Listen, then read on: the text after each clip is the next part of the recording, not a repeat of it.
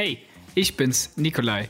In dieser Folge aus der Sofaritze reden wir über Quentin Tarantinos Fußfetisch, seine überragenden Dialoge und dass er ein bisschen aussieht wie eine Karikatur seiner selbst. Vor allem aber geht es in dieser Folge um seine ersten Schritte als Drehbuchautor und Regisseur. Viel Spaß und Podcast ab!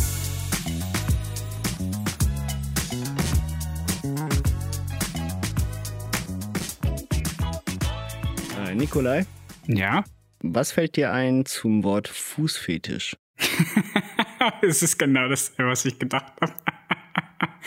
ähm, äh, zum Thema Fußfetisch fällt mir natürlich äh, grundsätzlich Quentin Tarantino ein und ganz wertfrei, ähm, ja, Fußfetisch halt. Füße. Füße fallen mir dazu ein. Wieso? Was fällt dir denn dazu ein? Ja, eben, Quentin Tarantino. Darauf wollte ich eigentlich aus. Ähm, ich glaube, für die, die dies da draußen nicht wissen, äh, Quentin Tarantino hat einen riesen Fußfetisch. Und äh, wem das bis jetzt nicht in seinen Filmen aufgefallen ist, müsste das jetzt spätestens auffallen.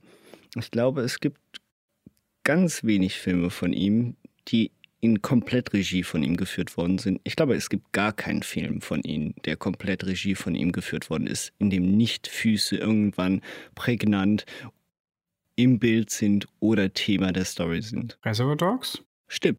Obwohl. Da gibt's glaube ich, auch, Sen ich glaube, da gibt's keine einzige Nein, da hast du Fuß. recht. Genau richtig. Und da sind wir ja schon beim richtigen Film, ne? Ähm, Lass doch erstmal noch über Tarantino selber reden. genau. Und dann fangen wir mal an mit, seinen, mit seinem Zeug, mit seinem Film, seinem, seinem Werk, was er so alles geschafft hat und äh, worüber wir heute eigentlich reden wollen, was wir in unsere Listen aufgenommen haben. Und was nicht. Warum, warum eigentlich Quentin Tarantino, Konstantin? Was macht den so besonders? Ich wollte dich jetzt gerade fragen, ob äh, Quentin Tarantino nicht eventuell ein überbewertetes äh, Klischee der, von Hollywood ist. Ähm, boah, gerade so hart. Äh, prinzipiell muss ich ja sagen, also vor zehn Jahren hätte ich gesagt, Quentin Tarantino, vor zehn Jahren, ist vielleicht, vor fünf hätte ich es noch gesagt. Vor zehn Jahren, da hätte ich gesagt. Vor zehn? Ja, ähm, nö. Also vor fünf Jahren hätte ich wahrscheinlich gesagt, Quentin Tarantino mit Abstand, der beste Regisseur Hollywoods, mein Lieblingsregisseur, kommt niemand an den dran. Würde ich wahrscheinlich auch heute noch sagen, jetzt auf die spontane fällt mir niemand ein, der mir gerade aus Hollywood jetzt zumindest direkt besser gefällt. Also wo ich sagen würde, jeder Film ist mindestens bei mir eine 7 von 10 oder so. Also da gef mir gefällt einfach jedem, mir gefällt auch die Art, wie er Filme macht. So. Also du meinst Mir- von den Filmen, die er direkt auch gedreht hat. Genau, von seinen, von seinen Filmen, die er selber gedreht hat. Also Ja. seine neuen Werke sind es jetzt mittlerweile, wenn man Kill Bill als eins zählt. Ähm, und eben, da, da, ich finde, da keiner schafft es qualitativ für mich so unterhalten zu sein wie die Filme von Quentin Tarantino. Oder ja, vielleicht hat er mich auch geprägt schon in jungen Jahren, dass ich sage, boah, das war so, das vielleicht edgy Teenager Nikolai. Natürlich ist das so krass, weil der traut sich mal irgendwas anders zu machen als andere Leute. Vielleicht ist es auch nur das gewesen. Das hat mich halt bis heute geprägt. Ich weiß es nicht. Zu seiner Person selber ähm, muss ich sagen, finde ich ihn echt lästig und nervig. Also ähm, Interviews mit dem, obwohl ich ihn ja mag, lese ich lieber, als dass ich sie mir anhöre, weil er oft, und das kann man mir auch vorwerfen, nicht immer sofort zum Punkt kommt, wenn er über Zeug redet. Und eine Gemeinsamkeit. ja, und manchmal mag man ja Sachen nicht, die man selber Wir hat. sollten ihn einladen zu unserem Wir sollten ihn äh, auf jeden Fall, der wird uns vernichten mit seinem Filmwissen. Weil das wiederum schätze ich an dem Herrn sehr. Der hat ja ein unglaubliches Filmwissen. Also wirklich jedes Interview, das du hörst, der, der hat wirklich, auch, auch jeder Schauspieler, der mit ihm zusammenarbeitet, jeder Produzent sagt, der Typ weiß alles über Hollywood. In einem Interview hat Quentin Tarantino mal selber gesagt, als er vier oder fünf war, hat er mit seinem Stiefvater zusammen Western geschaut und hat dann gesagt, und sein Stiefvater hat ihm erzählt, dieser Schauspieler hat früher in dem Original von dem Film aus den 40ern äh, den Schauspieler gespielt und deswegen spielt er jetzt mit. Und im anderen Film hat er halt wieder ein Fun-Fact gesagt über die Schauspieler und dann wieder. ein- Und dann hat Quentin Tarantino als 5-, 6-Jähriger gedacht, alle Erwachsenen wissen alles über Filme. Ich muss alles über Filme wissen. Ich muss mich vorbereiten. Und so hat es angefangen bei ihm, sich alles zu merken, was in Filmen vorkommt. Und deswegen ist er auch so ein großer, großer Filmnarr und zitiert auch ziemlich viel in seinen Filmen. Und das Ja. ist eigentlich das, was ich cool finde. Wenn man selber was über Filme weiß, Und dann, was er kennt, was in anderen Filmen passiert ist. Ja, es, es, es ist ja genau das, oder ich meine, Quentin Tarantino wird extrem geschätzt, ähm, oder beziehungsweise Quentin Tarantino konnte sich nicht nur einen Namen machen in Hollywood, weil er provoziert mit der Art und Weise, wie er Kino macht, weil es halt eben sehr, sehr brutal, sehr direkt, sehr unterhaltsam in der Art und Weise ist, sondern weil es zusätzlich auch durchgehend immer eine Persiflage und eine Hommage an das äh, Kino ist. Äh, und meistens an das Hollywood-Kino, teilweise natürlich auch äh, an das Italo-Western-Kino ähm, und andere Sparten. Aber ich meine, Hollywood ist immer sehr präsent bei ihm. Und ich glaube, das ist der Grund, warum er eben nicht nur von, ähm, von einer breiten Masse geschätzt wird, sondern halt eben auch von dieser Filmelite. Ähm, klar, nie so weit, dass er dann auch die großen Preise äh, abräumen konnte, bis jetzt auf äh, bis zuletzt natürlich jetzt, wo er auch immer wieder mal insbesondere für sein Lebenswerk und für seine Regiefähigkeiten doch geehrt wird. Aber seine Filme sind ja doch äh, meistens dann ungeehrt, zumindest in den hohen Kreisen. Äh, er ist aber auf jeden Fall eine sehr interessante Persönlichkeit. Ich glaube, das wird tatsächlich sehr klar, wenn man seine Interviews liest, wenn man ihn sieht, wenn man nicht nur vom Aussehen, er sieht ja sehr skurril aus, wenn wir ehrlich sind. Also er sah, er sah skurril aus, er sieht immer noch skurril aus. Es, er sieht so ein bisschen aus wie eine Mischung aus einem aus einem Höhlenmenschen und einem Clown. So, das ist also hallo.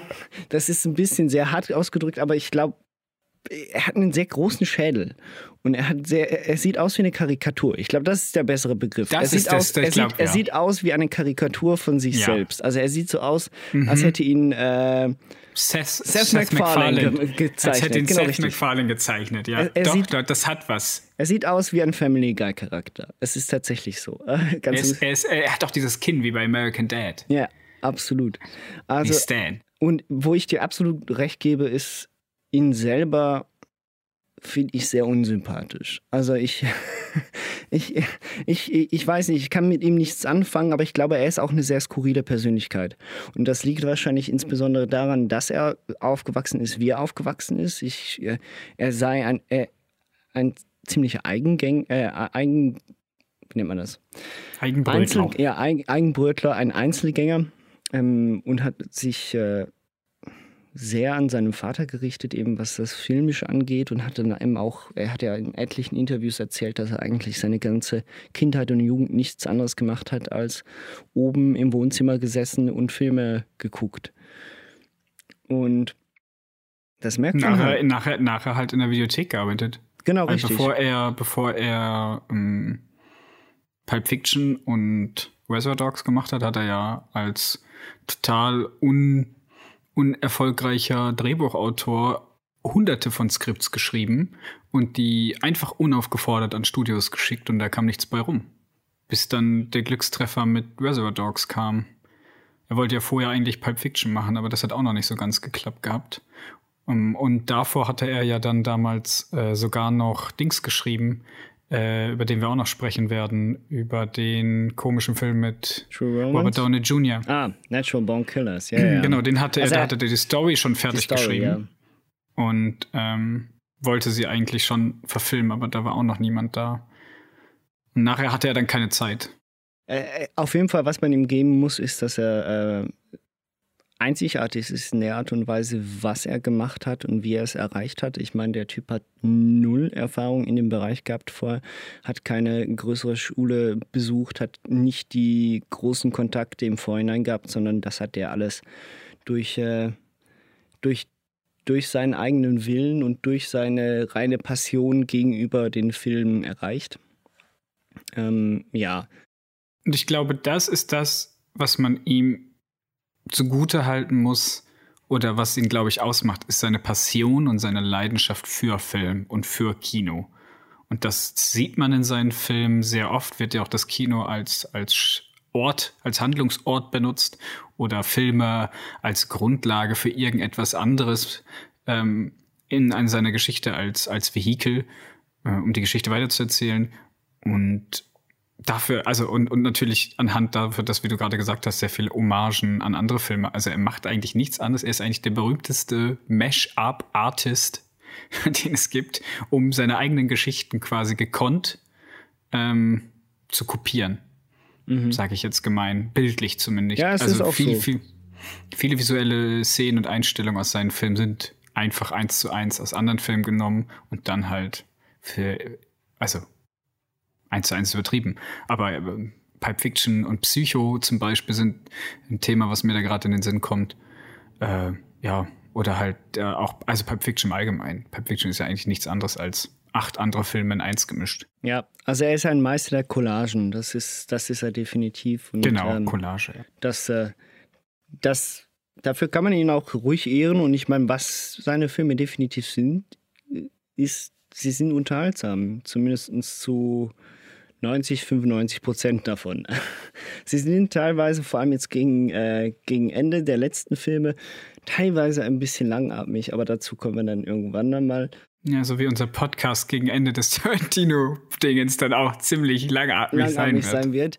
Ähm, du hast vorher gesagt, er hat viel Drehbücher geschrieben, viel Drehbücher eingeschickt, null Erfolg gehabt, ähm, bis dann Reservoir Dogs kam.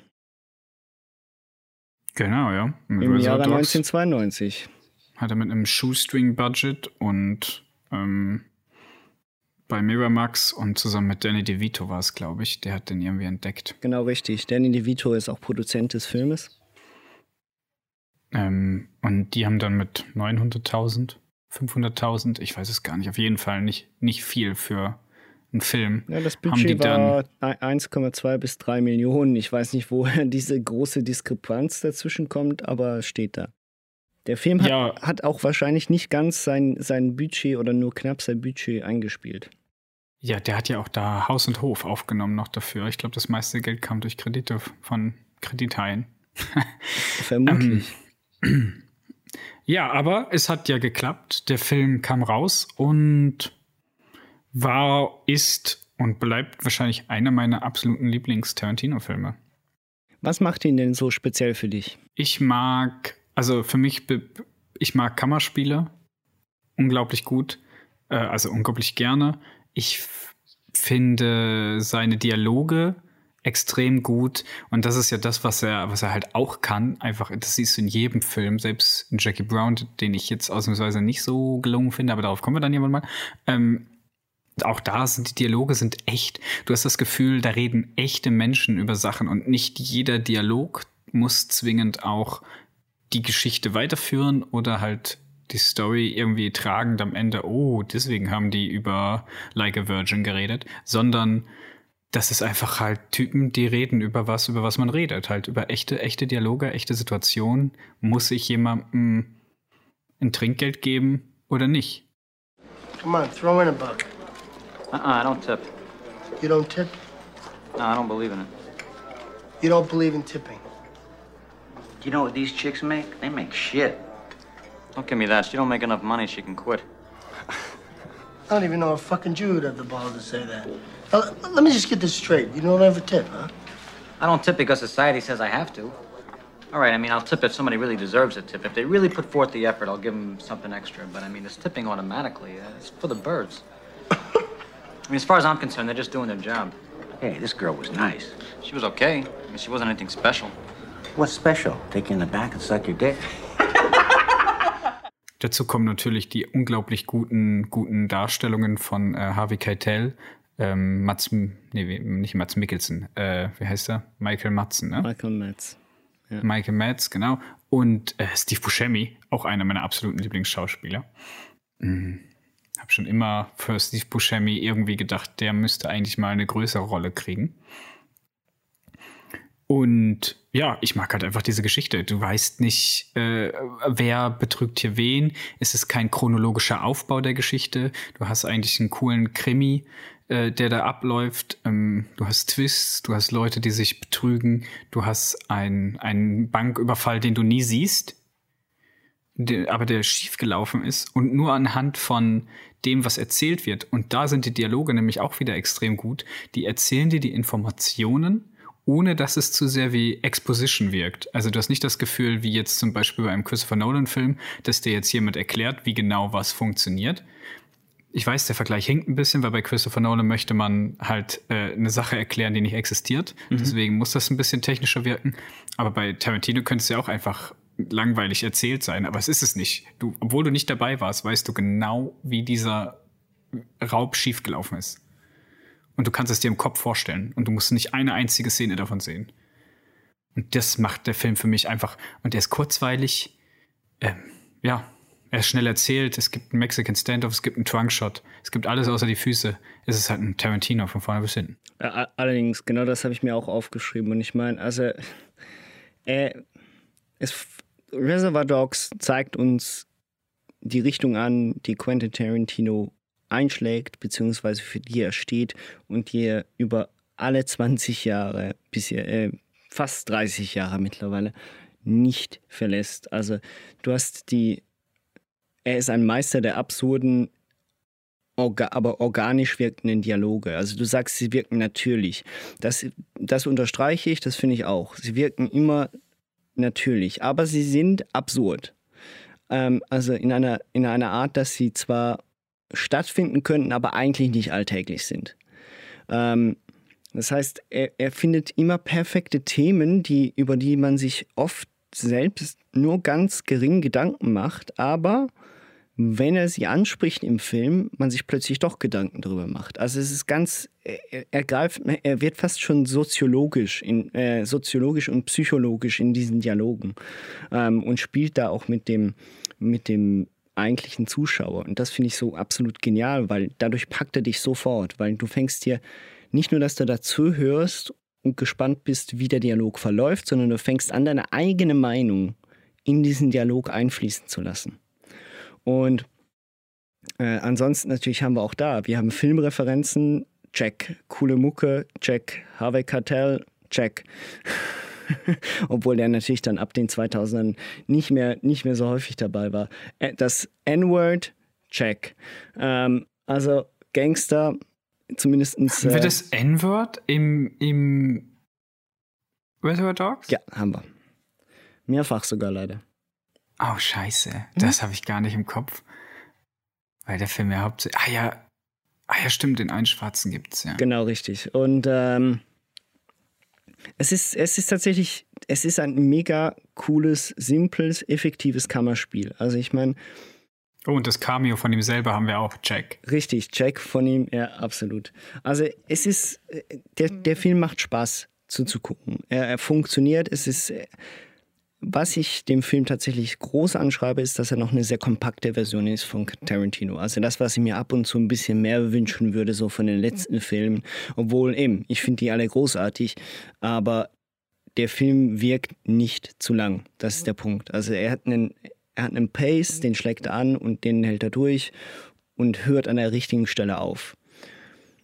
Das, was so, was ich, was ich dann wiederum ein bisschen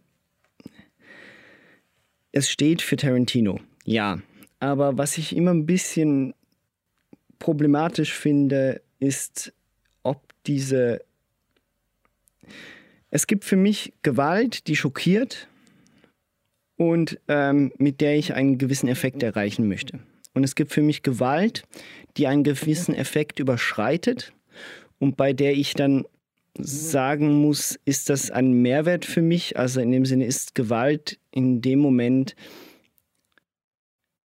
mehr hinderlich für die Immersion eines Filmes oder fördert sie sie? Ich, äh, bei Reservoir Dogs bin ich so kurz an der Grenze, wo ich sagen muss, es stört mich ein klein wenig, aber es ist okay. Also geht es um die Ohrszene bei dir, oder? Es geht nur um die Ohrszene um die gesamte Dann hat die Ohrszene, sorry, dann hat, glaube ich, die Ohrszene meiner Meinung nach die Wirkung voll erfüllt. Weil ich habe das Gefühl, die, diese Folterszene, in der Mr. Blond den, den Polizisten das Ohr mit der Rasierklinge abschneidet, ist genau dazu da, um zu zeigen, Alter, das, das ist ein Psychopath. Das muss nicht sein jetzt eigentlich. Nein, nein, ich verstehe, was du meinst. Das ist okay, dass er das macht. Also okay. Es ist, äh, für die Wirkung selbst her ist es okay. Und finde ich, muss auch so passieren. Was ich mich dann immer frage, ist in vielen anderen Filmen, und im ersten Moment ist es ja so, und damit spielt Quentin Tarantino absichtlich, weil er provozieren möchte, aus meiner Sicht. Das heißt, du siehst zuerst nicht richtig, sondern du siehst nur ansatzweise, was er macht. Du siehst aber nicht den eigentlichen Akt mit der Kamera drauf gefürchtet. Nachher denkst du dir als, als Zuschauer, okay, gut, ist, ich bin froh, dass ich es nicht so sehen musste, aber ich weiß, was passiert ist. Also in dem Moment ist es so das Gegenteil von einem Psychothriller. Das heißt, ähm, die Vorstellung ist weniger schlimm als das, was ich eigentlich sehen würde, wenn es gezeigt werden würde. Und dann bedient sich aber Quentin Tarantino immer diesem ekligen Trick, der bei mir keine, bei, der bei mir nur Ekel verursacht und nichts anderes. Und zwar, dass er kurz darauf dann doch noch äh, die problematisch, äh, also doch noch das Zeug zeigt, was ich eigentlich nicht sehen wollte. Ja, und das finde ich ja Tarantino extrem genial. Also genial ist vielleicht übertrieben, aber das gefällt mir, dass er mit deiner Erwartung spielt und was anderes macht. Das sehen wir bei Pulp Fiction, gibt es die Szene auch, in der eine Sache passiert, wo du denkst, shit, damit habe ich jetzt gar nicht gerechnet. Ähm, und dass er damit halt spielt, oder? Dass er, er, wie du selber sagst, er schwenkt weg, er zeigt dir nicht, dass das Ohr abgeschnitten wird und nachher siehst du das Ohr einfach noch in seiner Hand und dann spielt er damit quasi so ein bisschen rum. Ja, ja. Es ist so, weißt du, es ist bei mir immer dann so die Frage, klar, das gehört zu Tarantino und es kommt für mich aber immer auf den Kontext drauf an und was genau passiert. Ich finde, Gewalt muss ich nicht immer ganz so schonungslos und, äh, und provozierend dargestellt werden, wie er es macht. Aber klar, es ist bei ihm ein reines Stilmittel. Gebe ich dir prinzipiell recht. Ähm, auch bei Tarantino muss ich sagen, gibt es Filme, wo ich die Gewaltspitzen dann doch ein bisschen übertrieben finde.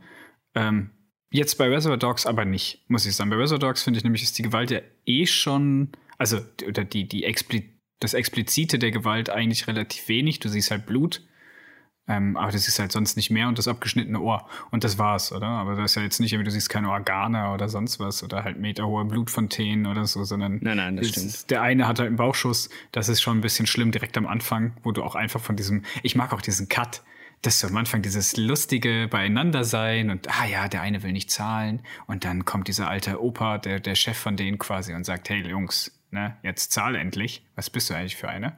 Und dann fängt die ganze Diskussion schon fast wieder von vorne an.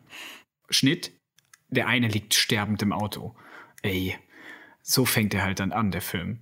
Und ähm, da muss ich sagen, da, da führt eben, deswegen mag ich, deswegen finde ich diesen Film, glaube ich, meiner Meinung nach immer noch einen der besten, weil er halt diese, Kompakt, diese Kompaktheit hat, dass er alles unter einen Hut bringt und die Gewalt noch nicht so ausufernd ist. Sie ist aber da, aber sie ist richtig eingesetzt, meiner Meinung nach. Da hat er noch nicht irgendwie Kill Bill-mäßig.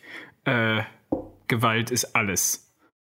Aber ja, das ist äh, das, was eigentlich äh, Reservoir Dogs ganz gut zusammenfasst. Ich finde es den perfekten Star Start für, den, für, für Quentin Tarantino und auch für uns. Wir werden eingeführt und äh, wir können uns eigentlich auf das freuen, was folglich nachher kommt. Aber bevor wir zu seinem vielleicht größten Werk oder zumindest seinem bekanntesten Werk kommen, äh, gab es dazwischen noch irgendwas? Wie hieß denn das? Äh, die wahren Römer oder auf Englisch True Romance. Kleiner Gag. Ähm, ja, True Romance. Ja, äh, hat er geschrieben, aber nicht selber Regie geführt, weil er am Pulp Fiction dran war. Ähm, oder an den Vorbereitungen dafür.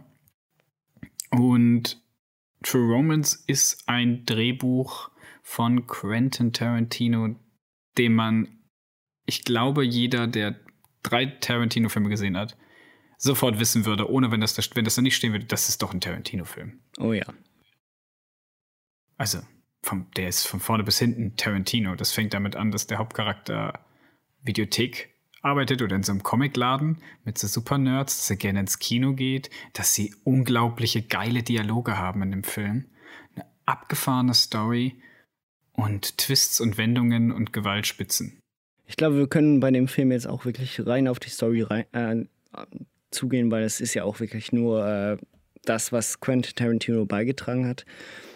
Und da, man merkt es halt wirklich, wie du gesagt hast. Also das ist durch und durch eine Geschichte von Quentin Tarantino und ich habe immer das Gefühl, True, also True Romance ist so das perfekte Beispiel für mich, dass er da auch ein bisschen ist vielleicht auch fast schon das, sein biografisches Werk, also beziehungsweise sein fiktiv biografisches Werk. Das heißt, das sind Vorstellungen, die er sich vielleicht selbst mal gemacht hat, als er früher in der Videothek gearbeitet hat. Ähm, dass er sich wünschte, dass er das Mädel kriegt? Genau richtig. Ich, ich glaube, das Gefühl kriege ich ja immer wieder. Ich, Quentin Tarantino sieht sich, glaube ich, selbst als Underdog, weil er auch in gewisser Weise ein Underdog ist. Ähm, er weiß, dass er nicht der Schönste ist. Jetzt hör mal auf, auf seine Hässlichkeit rumzuhacken. Entschuldigung, wir reden hier über Hollywood. Ähm, ja, eben. Da geht es um mehr, da geht es nicht um Oberflächlichkeiten. Und er weiß, dass er, dass er anders ist, äh, in gewisser Art und Weise. Und deshalb sieht er sich natürlich ähm, offensichtlich als Underdog und das fügt sich so bei True Moments ganz gut ein. Christian Slater macht das natürlich großartig. Und äh, es ist ein echt schräger Film. Aber er hat unterhalten, muss ich sagen. Er hat sehr unterhalten, ja. Wir haben den ja zusammen geguckt. Ähm, ich hatte ihn vorher wirklich noch nie gesehen. Ähm, und ich muss sagen, doch, der war, der war seltsam. Nein, der war eigentlich ist der mega strange und seltsam. Also Gary Oldman als, als dieser weiße, möchte gern Schwarze, der viel zu oft das N-Wort sagt. Übrigens, da haben wir ja noch gar, ja, kommen wir dann am besten in Pulp Fiction drauf zu sprechen über diese ganze Kritik, die man wirklich auch mal anbringen muss. Ähm, ja, und Samuel Jackson ist dabei. Also, irgendwie hat man doch das Gefühl, eigentlich hätte Tarantino das auch gedreht haben können, oder? Weil wir, wenn wir ehrlich sind, also, obwohl das nicht hat, obwohl das ein anderer Regisseur ist. Man könnte wirklich von vorne bis hinten denken, Quentin Tarantino hat den Film mal irgendwie so nebenher noch gedreht. Ähm, ja, ja, die Story ist eigentlich, die Story ist leicht erzählt. Da ist der Typ, der in der Videothek arbeitet, der kriegt so ein Callgirl von seinem Chef zum Geburtstag quasi, so eine Nacht, der hat ihm die gezahlt, das hat er aber nicht gewusst. Äh, lernt sie dann per Zufall irgendwo kennen, geht mit ihr ins Kino, die gucken sich Kung-Fu-Filme an, die super schlecht sind, finden das beide natürlich total toll. Ähm, die verlieben sich dann aber wirklich ineinander, deswegen True Romance. Ähm, und äh, er möchte dann eigentlich von ihrem ehemaligen, ähm, wie sage ich das jetzt am besten, Pimp, äh, halt den Koffer mit ihrer Kleidung holen, schnappt sich aber aus Versehen einen Koffer, wo eine halbe Million Dollar an Drogen drin sind und wird dann dementsprechend von dem Mafiosi, dem die Drogen eigentlich gehören, gejagt, der auch von, äh, wie heißt er nochmal gespielt wird? Ähm, äh, von äh, Christopher Walken. genau. Christopher Walken. der von Walken gespielt wird, der auch einen sensationellen Job macht in dem Film.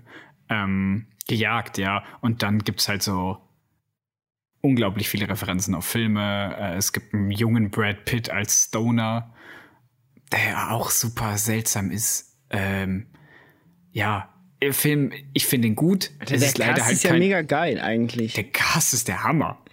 Aber es sind also eben so Gary Oldman, Rollen. Christopher Walken, äh, hier Samuel der James Jackson. Gandolfini. Genau, Samuel Jackson, James Gandolfini spielt mit. Ähm, wer sie ist, weiß ich gerade gar nicht mehr. Äh, ich weiß nicht mehr, wie sie heißt, aber sie ist eigentlich auch eine relativ bekannte Schauspielerin. Ähm, ah, Patricia, Patricia Arquette. Kenn ich nicht. Ähm, Wahrscheinlich, das ist. Boyhood und so. Ah, habe ich auch nicht gesehen. Ähm, und du weißt, Dramen und ich. Äh, und dann Ist Quentin Tarantino Ja. nicht ein Drama? Quentin Tarantino? Ja, Er macht doch kein- keine Dramen. Ach so. Das sind doch Unterhaltungs-Actionfilme. Ich finde, also, ich fand jetzt True Romance war kein Drama, oder? Nein, nein, nein, nein. Und das andere war mehr, also ein Drama, aber das andere war halt ein Kammerspiel-Gangsterfilm. So ein Heist-Movie ohne Heist eigentlich. Ja, gut. Aber ich meine, ein Drama ist es per se ja trotzdem. Ja, aber es ist dramatisch. Aber ein Drama? Ist eher eine Tragödie als eine Komödie, oder? Ja, gut, äh, wenn du es so unterteilen willst, schon. Aber du musst das, ich würde das in, in Filmgenres unterteilen. Und da sehe ich als Dramen dann sowas wie, sehe ich, Schindlers Liste und der Film mit Morgan Freeman, wo er aus dem Knast ausbricht. Den du noch nicht geguckt hast, oder? Die ich noch nicht geguckt habe, immer noch nicht. Nein, und das weiß, das soll auch keiner erfahren, dass ich den auf meiner Liste ganz oben habe und den absichtlich überspringe. Ich bin einfach nicht in der Stimmung, mir so einen Film anzugucken. Der ist super. Den besten, Die ja, der ist der beste Film aller Zeiten, die Verurteilten auf IMDb. Und wenn ich den geguckt habe, habe ich den besten Film aller Zeiten geguckt. Was soll ich denn danach noch gucken? Den zweitbesten Film aller Zeiten. Der Pate, den habe ich aber schon gesehen. Ja, blöd, ne? Also gut, Ja. True Romance, ich glaube, ähm, wir müssen da nicht allzu lange drüber reden. Die Story funktioniert, man merkt, dass das Quentin Tarantino federführend ist und ähm, es macht Spaß. Ich meine, das ist ein süßer Film. Das Einzige, was wir noch erwähnen können, ist natürlich die, äh, der Soundtrack, ne? Der so leicht irritierend ist, weil er so auf Marimbas gespielt wird. Übrigens von Hans Zimmer. Oh Hans Zimmers Marimba Soundtrack. Oh mein Gott. Das ist so, Oh mein Gott. so, so verstörend, wenn irgendwie äh, gerade gestritten wird oder sonst äh, fast schon was absurd oder leicht Brutales passiert und dann läuft da die Marimba-Musik.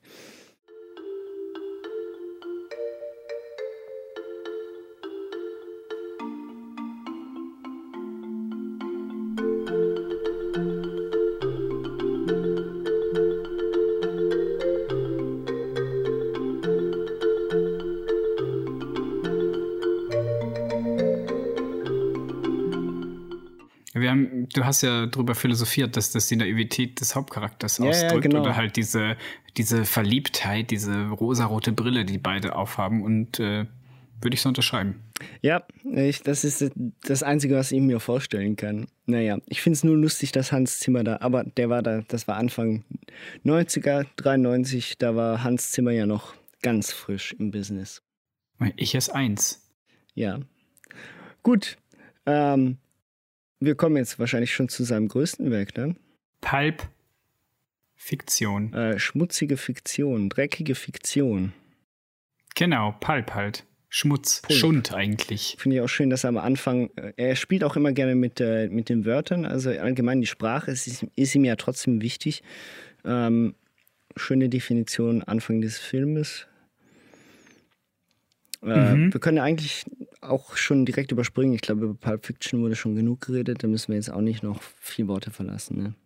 Nee, eine Sache, die ich aber noch sagen wollte, bevor wir Pulp Fiction überspringen, ist nämlich alles, was ich über den Film sagen will. Ähm, ja, keine Ahnung. Willst, willst du da mal anfangen? Was, was, waren, was ist für dich von, von den drei Geschichten, die erzählt werden? Was ist da für dich? Wo willst du sagen, das ist die beste von den drei Geschichten und was ist die langweiligste? Oh, das kannst du nicht sagen. Das ist echt schwer. Ähm, Doch jeder hat doch bei Pulp Fiction eine Sache, wo er denkt, echt jetzt. nee, ich kann nur sagen, welches ich die langweiligste Geschichte finde. Eben. Die langweiligste Geschichte ist die von mir. Aber ansonsten, das, der Film, ich habe ihn ja wirklich jetzt eine Weile lang nicht mehr gesehen. Und für den Podcast jetzt wieder angeguckt. Und der, ich hab- dachte mir immer früher so, ja, ja, Pulp Fiction überbewertet. Ähm, das ist einfach nur so, das finden die Leute einfach geil, weil es äh, spannend, weil es coole Dialoge hat und an den richtigen Stellen brutal ist. Aber der Film ist echt gut. Also ich meine so richtig, richtig gut. Und das nicht ohne Warum? Und das nicht ohne Grund, weil nicht nur, dass er natürlich über, dass er äh, dazu mal ja diese coole Idee hatte, dass sich Geschichten überlappen, das heißt, dass verschiedene Figuren in verschiedenen Geschichten vorkommen, sondern dass zusätzlich ähm, wir alles haben in Perfektion, was Tarantino ausmacht und das Ganze unglaublich stilsicher. Also ich meine, der Film, ey, das ist Stil pur, durchgehend, von Anfang an. Ich meine, die Dialoge sind das, die sind alle erinnerungswürdig. Wenn ich mir bessere Quotes äh, merken könnte, würde ich die jetzt alle hintereinander geben. Aber Wir lassen aber den ganzen Film jetzt laufen. richtig, wir la- lassen jetzt auch den ganzen Film laufen. Alle Dialoge Viel werden Spaß. jetzt gleich hier einge... Viel Spaß mit Pulp Fiction, das Hörspiel. Nein, und ähm, der Cast, was man ja wissen muss, ist, dass doch der ein oder andere Schauspieler, der da mitgemacht hat, dazu mal nicht so groß war oder nicht mehr so groß war. Und ähm, durch diesen Film eigentlich aus der Versenkung wieder hervorgekommen ist. Und John Travolta zum John Beispiel. Travolta und äh, Samuel. Jackson das Gleiche. Ich meine, wenn du mich fragst, welche Charaktere ich am geilsten finde, ja klar, Logo. Es ist äh, Vincent Vega und Jules, ich weiß seinen Nachnamen nicht mehr. Ähm, du schimpfst dich Fan? Motherfuck, motherfucking äh, Jackson. Aber das, das, das funktioniert so nicht. Das kann ich so nicht sagen, weil ich finde die Story von Bruce Willis, also von ähm, Butch. Butch, auch mega geil die einz der einzige Charakter, der mir vielleicht wieder ein bisschen auf die Nerven geht, ist äh, die Drogentante, die sich äh, fast aus Versehen umbringt. Aber auch, das, aber auch das hat irgendwie noch was Lustiges, insbesondere mit Vincent Vega an ihrer Seite. Ich meine, das sind so, das, was das, den Film auf, ausmacht, sind diese Mini-Episoden, die alle eine absurde, aber doch irgendwie, die so hart haarscharf an der, an der Realität vorbeischrammt, aber doch glaubhaft ist. Und das Ganze mit äh, Charakteren, die. Das, was dieser Film hinkriegt, ist, dass diese Charaktere ja teilweise dann eben abkratzen oder irgendwas Schlimmes passiert und so weiter und so fort. Aber du bei keinem Charakter wirklich sagen kannst, das hat er verdient oder das ist schade äh, oder, also, oder in dem Sinne, ähm, und gleichzeitig kannst du nicht sagen, schade ist er gestorben. Also es, zum Beispiel bei Vincent Vega. Oder das Einzige, wo du das vielleicht sagen kannst, ist bei den zwei äh, Typen, die dann am Schluss äh, in dem Raum äh, verenden werden. Ja gut, aber zum Glück sind die gestorben. Ja, zum Glück sind die das gestorben. Arschlöcher. Aber ich, äh, also wirklich, ich, was, was will ich, ich noch schon. sagen bei Pulp Fiction? Du hast bis jetzt noch gar nichts gesagt. So. Er lässt dich sprachlos zurück. Ja, wirklich. Das können wir ich festhalten. War, ich war wirklich nochmal richtig überrascht. Also, kurz, kurz Fazit zu Pulp Fiction. Kurz äh, Fazit ist, es ist einer der stilistisch perfekt organisiertesten Filme der letzten 30 Jahre mit unglaublich witzigen und gut geschriebenen Dialogen, mit leicht absurden, aber glaubhaften Charakteren. Und ähm, das Ganze mit geiler Mucke und John Travolta. Habe ich schon John Travolta gesagt? Ich habe John Travolta gesagt, aber ja, du. Genau. Gut. Mm, ja, man muss jetzt natürlich ähm, für die Leute, die unter euch, die Pulp Fiction noch nie gesehen haben, guckt euch den an. Aber grundsätzlich war die Idee damals von Pulp Fiction, deswegen eben Schund, wird ja am Anfang nochmal erklärt, was Pulp eigentlich bedeutet.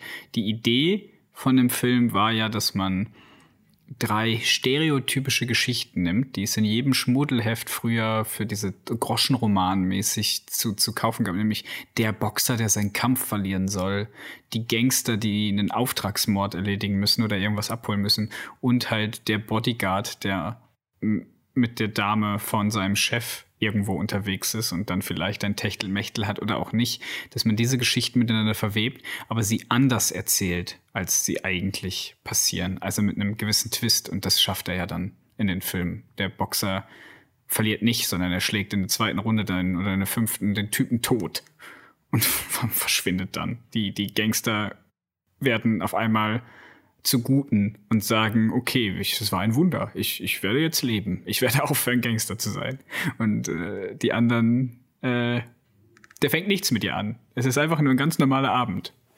Und das ist ja das eigentlich, was entgegen aller Groschenromane, entgegen aller Dramatik eigentlich das Ganze ja eher langweilig wirken lässt, aber im Zusammenspiel dann sehr gut. Dazu kommt dann eben, was du ja vorhin schon mal gesagt hattest, am Anfang, dass er ein Meister der, wie hast du es genannt, wie heißt das schöne Wort?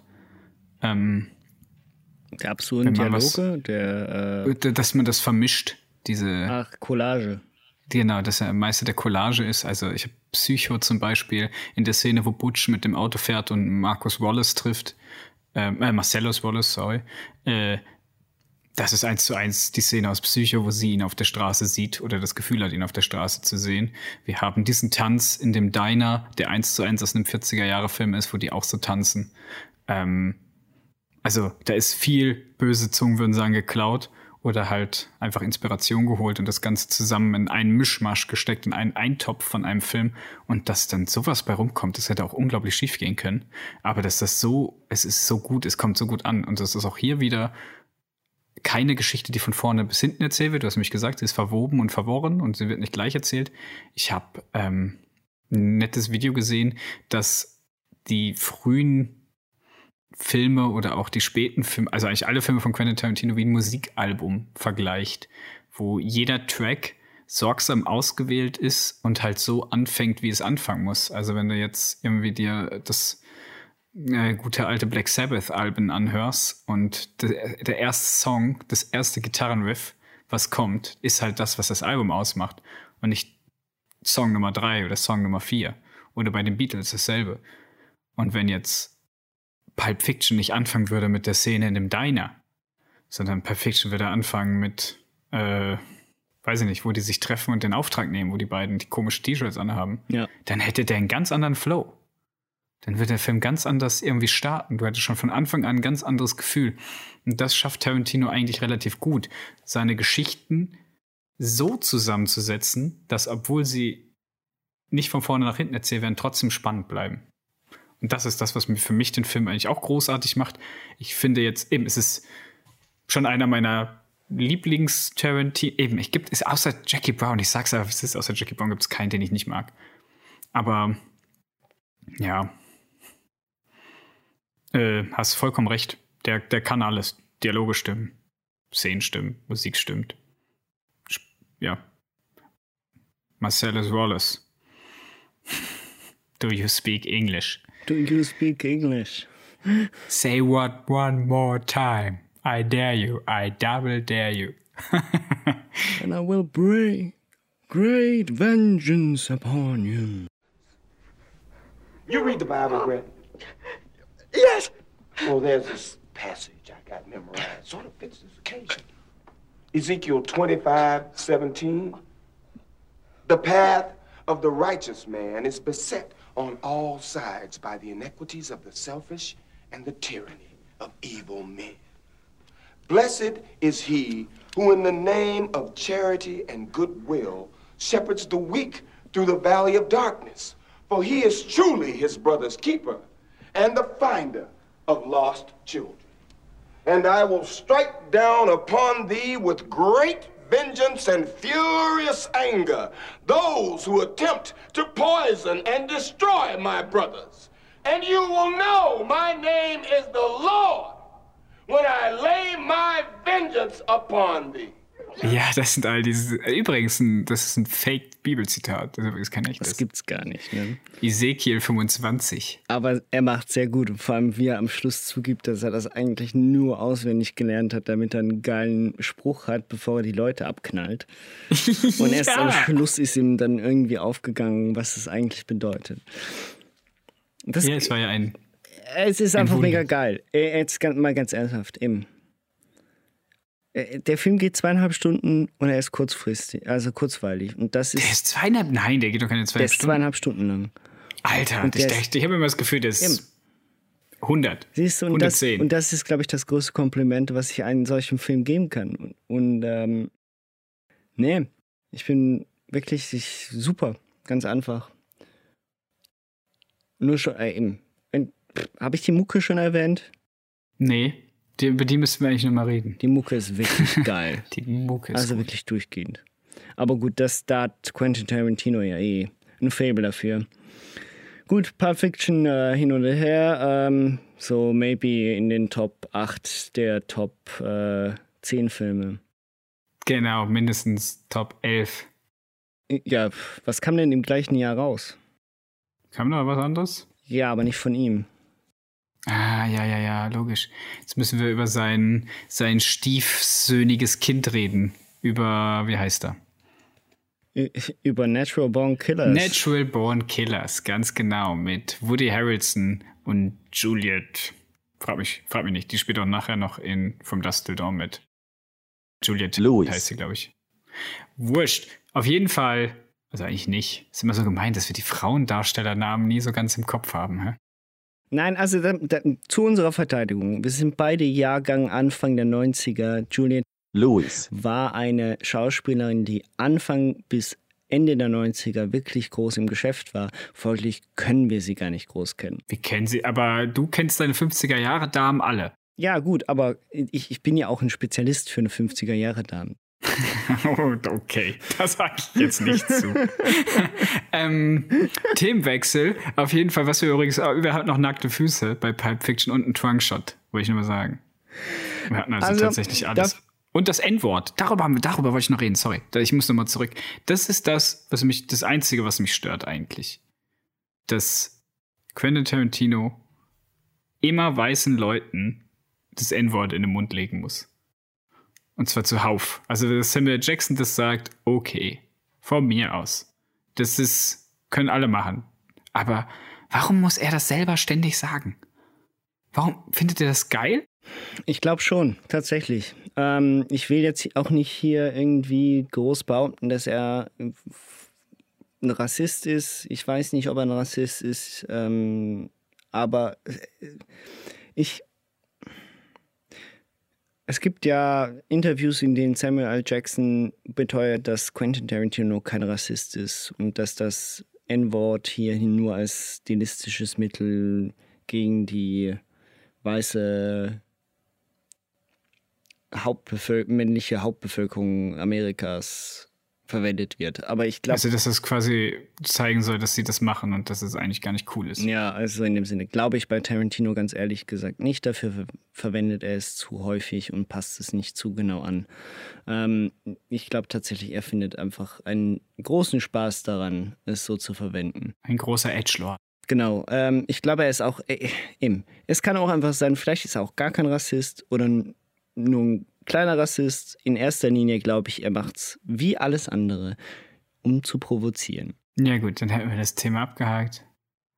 Also eigentlich nicht, aber. Ja, es ist. Nein, eigentlich wir nie. Aber ich, wir es ist angesprochen. angesprochen. Wir finden es nicht gut, beide nicht. Es wäre auch nicht. In vielen Fällen wäre es sagen wir, in 99 Prozent der Fälle wäre es auch zu vermeiden.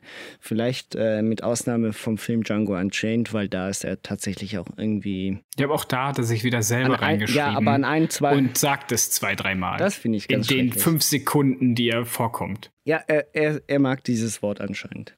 Aber jetzt dann zu Natural Born Killers, dem seltsamsten unter den Filmen, die wir, glaube ich, heute besprechen, was Tarantino angeht. Warum reden wir eigentlich darüber? Wenn Tarantino weder in dem Film dabei war, noch das Drehbuch so geschrieben hat, wie es in dem Film vorkommt? Ja, ich glaube, ähm, ich habe mir definitiv zu viele Notizen zu dem Film gemacht, äh, obwohl er nicht von Tarantino stammt. Aber auch nur.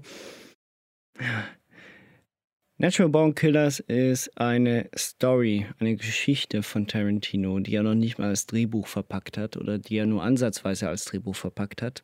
Und die dann von Oliver Stone aufgegriffen worden ist. Und Oliver Stone war dazu mal auch noch relativ jung im Verhältnis zu dem, was er jetzt ist, und ein junger Regisseur. Und hat dann diesen, hat dann diesen Auftrag gekriegt, beziehungsweise wollte dieses äh, Drehbuch, diese Story verfilmen und hat sie als Drehbuch dann verpackt und hat dann auch äh, das Go dafür bekommen. Äh, wurde sogar extra nochmal mit zwei Millionen zusätzlich ähm, besetzt, weil er Woody Harrelson an, engagiert hat und nicht, äh, wie heißt jetzt wieder? Du hattest vor den gleichen, das gleiche Problem, äh, Michael Madsen, nein, wie heißt er? Ähm, Nick Madsen? Mike. Mike, Mike Madsen. Michael Mads. Michael Mads. Oder so. Genau, ja. äh, genommen hat. Also Woody Harrelson damals ein junger, aufstrebender Schauspieler, der anscheinend gern gesehen war bei den Filmstudios. Äh, Finde ich aber auch, tut dem ganzen Film keinen Abbruch, weil ich bin großer Woody Harrelson-Fan. Ich bin großer Pferdeschwanz-Fan. Äh, absolut. Ich finde die eigentliche Message, die die Story hier vertritt, ich, und ich glaube, die wird wahrscheinlich auch in der Hauptstory von Tarantino vorhanden gewesen sein, finde ich sehr cool. Ich finde auch die ersten 30 Minuten sehr interessant zu gucken und sehr cool gemacht. Was ist denn die Hauptstory von dem, also von es dem geht, Film? Es geht in dem Film. Oder die Message. Die, also in dem Film geht es um ein Pärchen, was sich in jungen Jahren, 16, 17, 18, sozusagen auf, äh, Lust, auf, auf weniger lustige Art und Weise trifft äh, und sich verliebt und abhaut. Die beide nicht so eine schöne Kindheit gehabt haben und äh, dann anfangen, zuerst einmal ihre Familien äh, oder beziehungsweise der Familie von ihr zu töten und dann anschließend äh, auf einen Roadkill-Trip äh, durch Amerika zu gehen, in, bei dem sie um die circa 60 Leute töten. Die moderne Bonnie und Clyde-Geschichte. Genau, richtig. Ähm, aber nicht, es geht nicht um Geld, es geht nicht um sonst irgendwas, sondern es geht um ein reines Statement und zwar fuck you, fuck the system etc. Ich bin, ähm, das Einzige, was gezeigt wird, ist eigentlich, dass der Mensch ein, der Mensch soll, ist ein Tier und nichts weiteres und äh, töten gehört zu der Natur und das ist natürlicher und besser und höher stehend und evolutionierter, als es äh, der zivilisierte Mensch ist, der sich an dem Leid anderer über Medien ergötzt. What's so f***ing pure about that? How do you do it? You'll never understand, Wayne. You and me, we're not even the same species. I used to be you, then I evolved. From where you're standing, you're a man. From where I'm standing, you're an ape. You're not even an ape, you're a media person. Media is like the weather, only it's man made weather. Murder? It's pure. Und ähm, ob das jetzt eine Richtigkeit hat oder nicht, das lässt sich jetzt diskutieren. Bin ich jetzt auch nicht unbedingt definitiv dieser Meinung. Aber was ich cool finde, ist die Kritik an, der, an den eigentlichen Medien. Also, dass Gewalt auch schon in den 90ern anscheinend sehr präsent in den Medien war, egal ob jetzt als Unterhaltung oder als News. Und dass diese per se auch immer äh, zum Geldmachen benutzt wurde. Und genau das greift ein bisschen diese Story auf. Also dieses Pärchen wird dann halt vermarktet und äh, kommt auf große Zeitschriften auf die Frontpage. Und dann gibt es einen großen Showmaster, der gespielt wird von Robert Downey Jr. Dazu mal noch äh, wahrscheinlich voll im Schuss, also vollgepumpt mit Drogen und Alkohol. Äh, kurz ja, so wie der gespielt hat, war der hundertprozentig auf kurz, kurz bevor er seine Karriere dann äh, kurzfristig gegen die Wand gefahren hat oder längerfristig gegen die Wand gefahren hat. Und ähm, eigentlich geht es dann darum, dass dieser Typ, dieser Showmaster, der eine Show macht über wahre Verbrecher und die Geschichte dahinter, der Millionen damit verdient, dass er eigentlich die Gewalt und den Tod ähm, unschuldiger Leute vermarktet, auch dieses Pärchen vermarkten möchte. Und das Ganze läuft dann ab dem letzten Drittel des Films ordentlich schief. Und äh, der Film ist einfach nur absurd. Also das ist, das ist, glaube ich, das, was man sagen kann. Also ich glaube, ich habe selten einen solchen absurden Film geguckt, der einem fast schon halbwegs Kopfschmerzen in der Hälfte bereitet. Die erste Hälfte ist, wie du gerade selber gesagt hast, sehr verwirrend. Zum einen wird erstmal gezeigt, wie so die sich getroffen haben und, und wie quasi, wie die, wie die sich trennen müssen, weil der das in den Knast muss und danach wird irgendwie äh, in einer Art Comedy, als wäre das so eine so, so schrecklich nette Familie mäßig, nur dass es um Vergewaltigung geht. Und das, darüber wird gelacht, so, also, ganzen, also es wird wirklich grotesk aufgezeigt, wie manche Medien sich am Leid anderer ergötzen. Äh, zum einen in, in Amerika der 90er Jahre gab es ja viele Amokläufe an Schulen. Ähm, auch das wird da nochmal quasi aufgenommen, hey, dadurch, dass ihr das in den Medien und die Namen so populär macht und sonst was, fördert ihr eigentlich gleichzeitig auch Amokläufe, weil Leute das Gefühl haben, dadurch können sie zumindest irgendwas erreichen. äh, O.J. Simpson war da ja ein großer Fall und äh, in den 70er Jahren gab es ja noch den, den Fall mit dem Polizisten, mit dem Schwarzen, der da zu Tode getreten wurde. Ja, genau. Oder fast zu Tode. Und die wurden ja dann nach einem Jahr wieder, wieder freigelassen und dann gab es ja die riesen Riots in LA. Und so Sachen, da wurden ja auch, also da werden ja Gewalttaten an, an Unschuldigen eigentlich zelebriert, schon fast, damit man Geld generieren kann.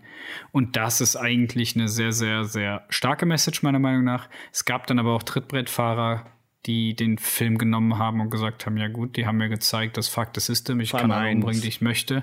Ja, ja, ja in, da gab es ja nochmal den, den Amoklauf, die sich die beiden jungen Täter haben sich dann darauf berufen und auch die Elternmörder haben sich darauf berufen, dass sie diesen Film gesehen haben und gedacht haben, ja klar, ich bringe meine Familie um.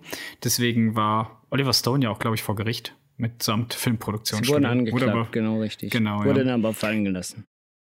Wie dem auch sei, leider eben die Story an sich von vorne bis hinten eine Quentin Tarantino-Geschichte. Wie viel Medienkritik Tarantino selber da reingepackt hätte, weiß ich nicht. Oder ob, ich glaube, da hat Oliver Stone ziemlich viel dran geschraubt, wenn man sich seine anderen Werke noch anschaut. Ähm, ist er eher der Mensch, der hm, ich will nicht Mainstream-Medien im Sinne von Mainstream-Medien, aber der halt sagt, hey, das, also der halt Sozialkritik übt, was ja Quentin Tarantino weniger macht in seinen Filmen, meiner Meinung nach. Oder zu dem Zeitpunkt auf Ja, jeden ja. Fall nicht. Und deswegen reingenommen haben wir ihn eigentlich in die Liste, weil Tarantino als Story-Autor genannt wird, obwohl er das anfangs nicht wollte, später dann aber gesagt hat, okay, dann nimmt und macht das halt. Ähm, und die ursprüngliche Geschichte halt von den beiden räuberischen Pärchen. Ich glaube, das wäre auch mehr so eine True Romance-Geschichte geworden, wenn Tarantino das gedreht hätte oder dies, das Drehbuch geschrieben. Das glaube ich halt. Und weniger diese ganze Medienkritik-Sache. Das ist sehr gut möglich, weil Tarantino ist tatsächlich ein ziemlicher Romantiker, wenn man seine Filme so genauer analysiert. Ja, ähm, ich bin da absolut deiner Meinung. Trotzdem gefällt mir, äh, ich, ich mag ja auch Oliver Stone, so ist es nicht.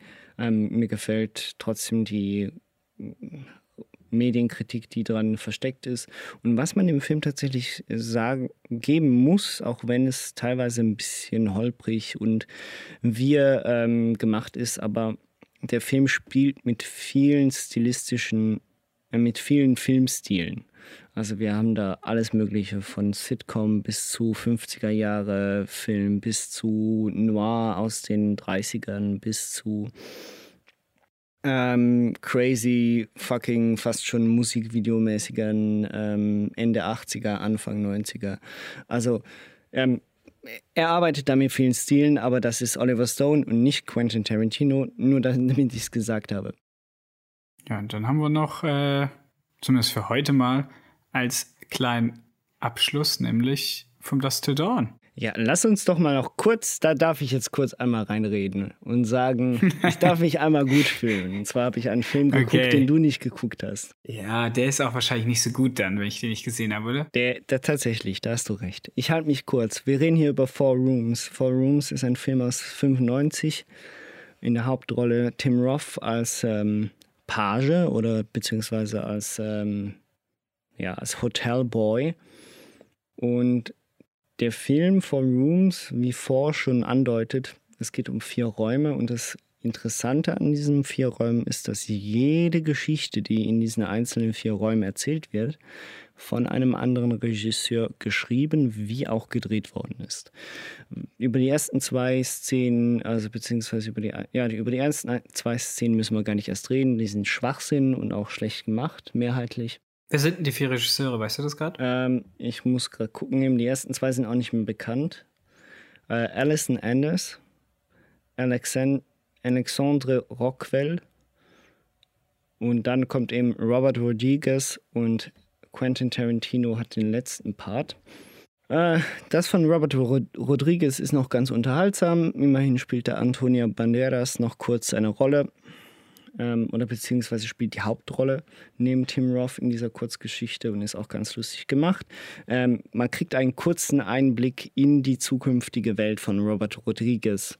Es ist so, ist, die kleinen Kinder spielen auch eine wichtige Rolle, beziehungsweise sieht man häufig und sie stellen eigentlich genau das dar, was nachher dann Robert Rodriguez unter, anderes, un- unter anderem mit Desperados und auch anderen seiner Filme machen. Quentin, Tar äh, Quentin Tarantino hat in dem Film so ein bisschen die Meta-Rolle übernommen, weil er sich selbst reingeschrieben hat, eine Geschichte eigentlich mehr oder weniger von sich selbst reingeschrieben hat. Die ist sicher nicht real, aber beziehungsweise er spielt sich mehr oder weniger selber, wie er in einer Luxussuite mit seinen Kollegen Silvester feiert und eine Wette abschließt. Und der eine Typ muss sich den Finger abhauen, wenn er nicht zehnmal sein Feuerzeug hintereinander anzünden kann. Und dafür wird der Hotelpage gerufen weil er selbst Quentin Tarantino zu betrunken ist, zum ihm den Finger abhauen, falls es passieren würde. Ähm, ja, lustig gemacht, nicht der Rede. Wahrscheinlich auch sehr brutal, oder? Nein, Wenn das wenn ist- der Finger dann abgeht. Eigentlich nicht. Da sieht man nur kurz, Okay. äh, kurz wie der Finger, wie das Messer durch den Finger geht und das war's dann eigentlich. Ähm, nicht groß der Rede wert. Der Film hat bei mir ganz bestimmt nicht an die schauspielerischen Qualitäten von Tim Roth ähm, irgendwie mehr Positives hervorgeholt. Ganz im Gegenteil, Tim Roth ist ziemlich grauenhaft in dem Film. Ähm, war vielleicht aber auch teilweise eine Entscheidung der Regisseure, dass er das alles over the top und komplett übertrieben spielen musste. Das geht ja noch, ähm, aber insbesondere seine Stimmlage, die er ansetzt, um zu sprechen und seine Monologe und Dialoge zu führen, ist äh, grauenhaft, also ernsthaft. Gut, ähm, das war es dann eigentlich auch schon für Four Rooms. Ähm, Würdest du den, ist das Null. ein gutes Projekt gewesen? Null. Oder war das, hat Das- man da versucht, Pulp Fiction zu kopieren? Das, oder? nein, das ist noch nicht mal eine, eine nein, das war, ist noch nicht mal eine Idee Pulp Fiction. Das, der Ansatz ist schon völlig, äh, ist erst einmal ein anderer und zweitens mal völlig fehlgeschlagen dafür, dass man das ansatzweise mit Pulp Fiction vergleichen dürfte. Ähm, nein, guckt, ihn- guckt ihn nicht, ganz einfach. Das ist, äh, das, der Film hat's, der, der, Guckt ihn nicht. Der, der Film hat es nur dann verdient, wenn ihr wirklich alles geguckt haben wollt, was Quentin Tarantino mitproduziert und mitgedreht hat. Bin ich ja fast froh, dass ich die Zeit nicht gefunden habe. Aber ansonsten, der Film geht zum Glück nur 90 Minuten, aber auch diese 90 Minuten sind zu lang. Okay. Aber das, äh, also du würdest sagen, wenn, wenn man den guckt, dann einfach schnell die letzte Hälfte quasi. Ja, tatsächlich, überspringt die erste Hälfte des Filmes, danach könnt ihr kurz reingucken. Robert Rodriguez und Quentin Tarantino ist einigermaßen unterhaltsam. Tim Roth ist eine Qual, ähm, ja, gut. Dann können wir jetzt über den Film reden, über den ich ein sehr lustiges Zitat auf Letterbox gelesen habe. Äh, das nämlich hieß, ähm, wenn George Clooney, also wenn, wenn, wenn George Clooney dein Bruder ist und du aussiehst wie Quentin Tarantino, dann hast du in der genetischen Lotterie aber verloren. den fand ich sehr gut. Und damit kommen wir eigentlich zu From Dust Till Dawn. Den ich zu meiner Schande, zu meiner Schande jetzt zum ersten Mal erst gesehen habe, kürzlich, um diesen Podcast zu machen. Same here, same here. Ähm, immer was davon gehört, immer gewusst, ich wusste auch ungefähr, worum es geht. Ich habe das auch gewusst, dass die Vampire da drin vorkommen. Ähm, war trotzdem absolut weggeblasen von dieser Albernheit in der letzten Hälfte des Films. Aber ähm, worum geht's denn, Konstantin? Also erstens, ich habe, das war mein erster Robert Rodriguez-Film, den ich eigentlich komplett geguckt habe. Das will ich nur gesagt haben. Also wir sind hier auf dem gleichen Niveau. Ähm, in dem Film geht es um zwei Brüder, die eine Bank überfallen in der Nähe von, was ist es? Äh, Irgendwo in New Mexico. Irgendwo in New Mexico auf jeden Fall. Und ähm, sich dann auf der Flucht befinden, mehrere Polizisten auf, dem, äh, auf ihrer Flucht erschossen haben und auch äh, Zivilisten erschossen haben. Und Ranger. Und einen Ra genau, und die Geschichte fängt folgendermaßen. Der, das, der, der Anfang ist ziemlich, äh, ziemlich interessant, äh, in Anführungszeichen. Nein, ist ganz cool gemacht. Sie, man sieht einen, Poliz einen Ranger, wie er an eine, eine Tankstelle in der Pampa fährt und ein Gespräch führt mit dem Tankbesitzer und Dort befinden sich auch die zwei Verbrecher mit zwei Geiseln, die sie genommen haben. Und dann kommt es zu einer riesen Schießerei. Was mit diesen zwei Frauen passiert, ist mir nicht ganz klar. Die hauen ab. Die hauen ab. Ähm, Äh, die überleben, glaube ich. Die überleben tatsächlich, ähm, aber natürlich der Ranger und auch der Tankwart überleben es nicht. Aber der Tankwart ist auch selber schuld. Der ist auch leicht selber schuld, ja. Wenn man Quentin Tarantino glauben darf, was man in diesem Film nicht machen darf. Nein, darf man nicht. Quentin Tarantino ähm, spielt die Rolle seines Lebens. Jetzt tatsächlich, er spielt die Rolle seines Lebens. Ich, er hat, glaube ich, selten so viel Screentime und aus meiner Sicht, er passt auch in keine Rolle so gut wie in diese, weil er, weil er spielt einen, er spielt einen leicht zurückge nein, nicht zurückblieben ist er vielleicht nicht, aber leicht verquerten ähm, realitätsverneinenden Wahr, ähm, Wahrnehmungs Pädopsycho. Wahr, wahr, wahrnehmungsgestörten Pädopsycho. Und ähm, ich will nicht sagen, dass das auf Tarantino zutrifft. Ich kenne ihn nicht persönlich. Ich könnte mir vorstellen, dass er so ist. Ähm, ich habe ihn auf Kurzwahl sonst. gut, frag ihn mal. Äh, das Lustige ist, Quentin Tarantino ist immer creepy, wenn man ihn sieht, aus meiner Sicht, wenn er spielt. Auch schon in Pulp Fiction. Auch schon in Er redet auch, er, er redet halt komisch. Und er redet sehr seltsam. in dem Film passt es jetzt halt einfach. Das heißt, folglich hat sich hat seine schauspielerischen Fähigkeiten mich nicht gestört. Ich habe am Anfang hab ich, haben sie mich gestört, bis ich dann gemerkt habe, was das für ein Charakter ist. Und dann habe ich gedacht, oh, das passt, das ist, glaube ich, gewollt. Ich weiß nicht, ob das ein normaler Schauspieler Ähm, ist, ich aber ich glaube, das ist Ja, gewollt. ich finde es einfach lustig, dass er tatsächlich die Rolle des kleinen Perverslings kriegt. Und ähm, ja, wa- was, was lässt sich sonst dann erzählen? Die wollen über die Grenze, ist ja klar. Sie haben eine Bank ausgeraubt, Leute erschossen. Sie müssen nach Mexiko, ansonsten, wenn man sie in Amerika findet, werden sie eingebuchtet. Und auf dem Weg dahin begegnen sie einer kleinen Familie aus einem ehemaligen oder einem Pfarrer, der aber den, sein Kreuz an den Nagel gehängt hat. ha, ha, ha. Ähm, fand, ich, fand ich gut. seine Frau wurde ermordet. Ähm, Nein, die ist gestorben bei einem Ah, Autounfall. gestorben bei einem Auto, ja gut, indirekt ermordet. Ähm, und mit seinen zwei Kindern unterwegs. Ich verstehe immer noch nicht ganz, wieso das der Sohn leicht asiatisch angehaucht ist. Weil die Frau Chinesin war. In dem Foto sieht man Ach das. so, okay.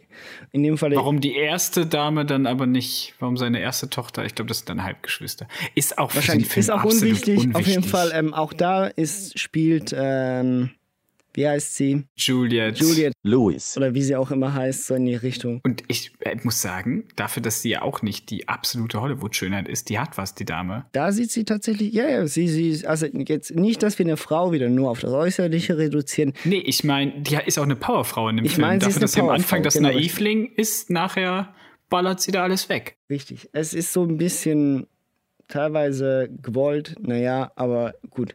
Auf jeden Fall kommen die dann in Mexiko in eine Bar und diese Bar ist voller Vampire. Du hast noch vergessen, dass die Bar Titty Twisters heißt. Und äh, die absolut beste Rede meines Lebens, die beste Werbeansprache, die ich in meinem Leben gehört habe, findet in diesem Film statt. Wenn du verstehst, was ich, was ich meine, was der Typ da von sich gibt, ist ja wohl. Ich habe sich selten nur bepisst vor Lachen. Ich habe damit absolut nicht gerechnet. Welche Szene meinst du jetzt gerade? Ich, weiß Ich meine, we have all the pussies, yellow pussy, Ach black so. pussy, goat pussy, dog pussy, Ach alles. je, ja, stimmt. Alright, pussy, pussy, pussy, come on in, pussy lovers! Here at the Titty Twister, we're slashing pussy in half. Give us an upper on our best selection of pussy. This is a pussy blowout. We got white pussy, black pussy, Spanish pussy, yellow pussy. We got hot pussy, cold pussy. We got wet pussy. We got smelly pussy. We got hairy pussy, bloody pussy. We got snapping pussy. We got silk pussy, velvet pussy, nalga hide pussy. We even got horse pussy, dog pussy. Chicken pussy, come on, you want pussy? Come on in, pussy lovers. If we don't got it, you don't want it. Come on in, pussy lovers. Die war so schrecklich gut. Die war so billige Scheiße. Dann verprügeln ich- sie ihn, finde ich auch gut. Da verprügeln sie ihn einfach. Ja, ähm, Deswegen werden sie nachher gefressen. Ähm, Halt. was ich auch lustig, ja, was ich auch lustig fand, wo ich auch lachen musste, ist äh, der Charakter, der Sex Machine heißt. Ähm, mit seiner geilen Peitsche. Der dem das, das Bier klaut. Und dann kommt der andere mit dem Butterfly. Und dann holt er aus seiner Gürtelschnalle die Penispistole raus. Ich weiß nicht, wieso ich diesen pipi kacke humor so gut finde. Aber da habe ich auch gelacht. Ich Gott, ich habe selten habe ich so gelacht wie bei dem Film. ähm, ja. Vor allem die letzte, die, die, der letzte Hälfte vom Film, es war einfach nur noch albern. Es ist noch albern, was Das passiert. ist er. Äh, ich meine, das, das, dafür Ah. steht Robert Rodriguez anscheinend. Ähm, ich finde tatsächlich, also ich habe, du sagst es richtig, er ist albern, er ist unterhaltsam. Also ich, ich dachte immer, Robert Rodriguez, ja gut, okay, so ein Quentin Tarantino-Abklatsch. Nee, er geht teilweise im Stile einher. Also er macht viel Hommagen an, an, an solche ehemaligen Filme aus den 60ern und 60er, äh, 60ern und 70ern und setzt einfach noch einen orangen Filter drauf, insbesondere wahrscheinlich mexikanische Filme und so weiter und so fort. Aber er versetzt das Ganze mit einer übertriebenen Art von Humor, ähm, die natürlich mit auch einer übertriebenen Art von Gewalt einhergeht, aber nicht in dieser Spannungsphase oder nicht in dieser Suspense, wie es Quentin Tarantino macht, sondern bei ihm funktioniert Gewalt mehr splattermäßig. Ja, und zwar ordentlich. Ich meine, es gibt ja sogar eine Erklärung. Das ist ja das Geile. Es gibt in dem Film die Das Erklärung, das warum das Geilste, so ja. geht. Äh, Vampirkörper sind soft und weich. Denen kann man einfach den Kopf abreißen. Okay, gesagt, getan. Die Leute tun's. Ich finde auch geil, wie sie drüber reden. Okay, wie können wir Vampire töten? War hat irgendjemand von euch ein Buch darüber gelesen? Oder wisst ihr das alles nur aus Film? Äh, aus Film. Okay, aber bis jetzt hat's funktioniert. es ist so gut. Es ist so gut. Ähm, warum wir übrigens drüber reden, ist natürlich, weil Tarantino mitspielt, zumindest die, heißt der vom Film, und äh, weil er Screenplay geschrieben hat. Ja, er hat ähm, seine Rolle endet relativ schnell dann in der Bar. Ähm, das auch nicht ganz unrecht. Äh, der Typ hat es auch verdient zu sterben, wenn wir ehrlich sind. Auf jeden Fall, ja. Ähm, ja, wir haben in dem Film. Kommt dann aber wieder. Er kommt dann nochmal wieder, wird dann nochmal getötet. ja, es ist so gut. Von seinem Bruder. Und dann hängen die Arme da noch so fest. Ah, ich könnte, ich feiere den Film. Ich feiere Ganz ihn, geil fand ich auch die, die Tischszene, also wo der, auch wie heißt der schwarze Schauspieler, ich weiß nicht mehr, wo der Schwarze auf jeden Fall den Tisch umdreht und einen Vampir nach dem anderen nimmt und auf die stumpfen Ja. Tischbeine wirft. Auf die, und ey, vier Stück, ey, das ist so ich habe mich echt kaputt herrlich. gelacht. Ich konnte nicht mehr. Herrlich. Und natürlich, äh, jetzt packe ich aber immer die Sexismuskeule ganz groß aus. Selma Hayek. Selma Hayek. Alter Falter. Das muss aber auch kommen. Ey, sorry. Also, und da hat er ja wohl, der Quentin, hä? jetzt weiß ich, warum der das Screenplay geschrieben hat. Fußfetisch, ähm, aber sowas von hat er da den da befriedigt, seinen eigenen, Definitiv. dass er den Tequila an von ihren Zehen nuckelt. Also jetzt mal ganz ernsthaft, das ist eine der, jetzt rein von außen betrachtet, ohne, ohne jetzt groß nur auf Sex aus zu sein, sondern das ist eine der attraktivsten Filmszenen, die es gibt aus meiner Sicht. Ganz ernsthaft. Und ich, wenn du den Gesichtsausdruck von George Clooney siehst, hinten drin, glaube ich, dass der da nicht mal Schauspieler muss. Nein, ich glaube eben auch nicht. Nein, wirklich. Also was die, der Sex, der da von sich rausspricht in dieser Szene. Klar Das ist der, trieft. Der, das trieft, aber das ist trotzdem immer noch in einem Maße, in dem es nicht komplett unwürdig ist. Aus meiner Sicht. Nein, nein, es hat was. Es ist nicht umsonst eine unglaubliche Kultszene mittlerweile. Genau, richtig. Und die Musik passt auch dazu. Äh, alle, die Kameraeinstellungen sind super. Es ist auch jetzt nicht wirklich, wie, du- also es ist quasi nicht, nicht zu explizit und nicht porno, pornografisch, sondern ja, erotisch habe ich das jetzt auch nicht gefunden, weil ich halt die Szenen davor und danach so lustig fand. Aber es hat was. Ja, es, doch, man es wird in den Bann irgendwie- gezogen. Man wird eigentlich in Trance. Zumindest ich wurde in Trance. Ich kann natürlich nicht für alle Leute sprechen, aber guckt euch die Szene mal an.